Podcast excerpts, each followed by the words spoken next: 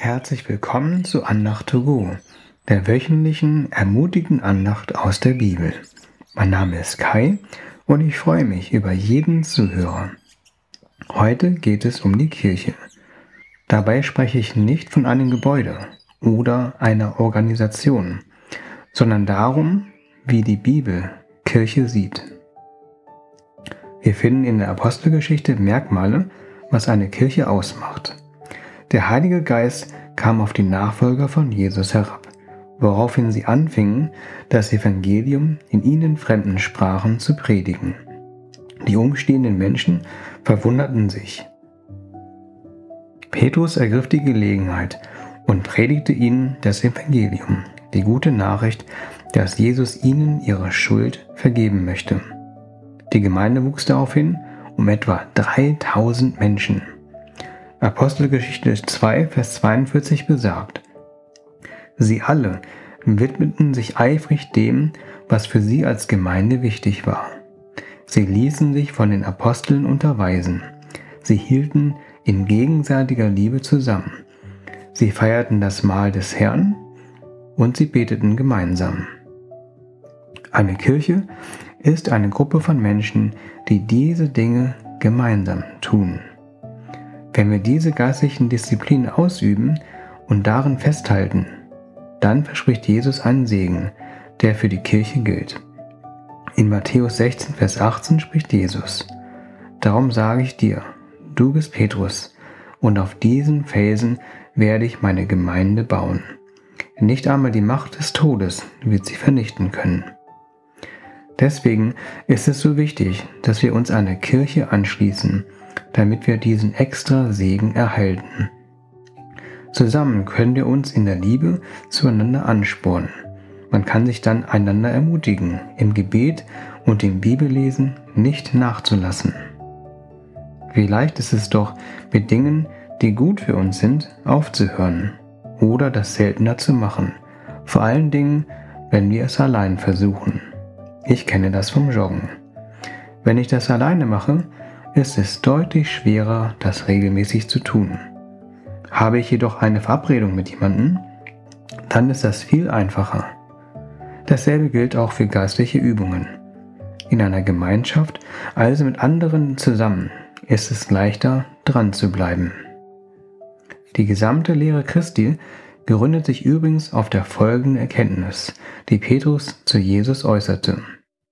Du bist Christus, der versprochene Retter der Sohn des lebendigen Gottes. Das sagte Petrus in Matthäus 16, Vers 16. An diesem Bekenntnis sollen wir uns festhalten. Wenn wir durch schwere Zeiten hindurchgehen, wenn unsere Gebete ignoriert erscheinen, wenn alles dafür spricht, dass die Bibel und Jesus nur eine Einbildung ist, gerade dann sollen wir an Petrus Äußerung weiterhin fest glauben. Nicht nur die Lehre von Jesus basiert auf dieser Aussage, sondern auch das Abendmahl, da wir uns an das Opfer von Jesus erinnern. Das Gebet und die gegenseitige Liebe gründen sich auch auf Petrus Bekenntnis. Jesus lädt uns ein, mit Gott zu reden und seine Liebe zu empfangen und weiterzugeben. Und das hat er möglich gemacht, weil er unser Retter ist. Das Dranbleiben an unserem Retter, das weiterhin feste Glauben an Jesus ist deutlich leichter mit anderen Gleichgesinnten. Dazu gehört ein Stück weit Demut, dass man erkennt, dass man andere Menschen und Gott braucht. Im Alten Testament finden wir Menschen, die damals im Prinzip gesagt haben, wir wollen wie Gott sein, wir brauchen Gott nicht. Im ersten Buch Mose Kapitel 11, Vers 4 sagten sie, ans Werk, wir bauen uns eine Stadt mit einem Turm, der bis an den Himmel reicht. Dann wird unser Name in aller Welt berühmt. Dieses Bauwerk wird uns zusammenhalten, so dass wir nicht über die ganze Erde zerstreut werden. Sie vertrauten darauf, dass ein Gebäude sie zusammenhält. Kurz danach verwirrte Gott ihre Sprache sodass dadurch die unterschiedlichsten Sprachen und Dialekte entstanden und die Menschen über die ganze Erde verteilt wurden. Es ist genau das passiert, was sie verhindern wollten. Ihr Stolz hat sie verstreut. Die Demut der Nachfolger Jesus dagegen führte sie zusammen an einen Ort, wo sie beteten. Damals hat Gott die Sprache getrennt, aber zu Pfingsten hat Gott durch den Heiligen Geist die Sprachen wieder vereint. Hochmut sagt zu Gott, ich brauche dich nicht, ich schaffe das allein. Ich vertraue den Gemachten. Demut sagt zu Gott, ich brauche dich, ich schaffe das nicht allein. Ich brauche die Kirche. Wir vertrauen dem Macher, dem Schöpfer. Als die Jünger sich versammelten und beteten, da entstand die erste Kirche.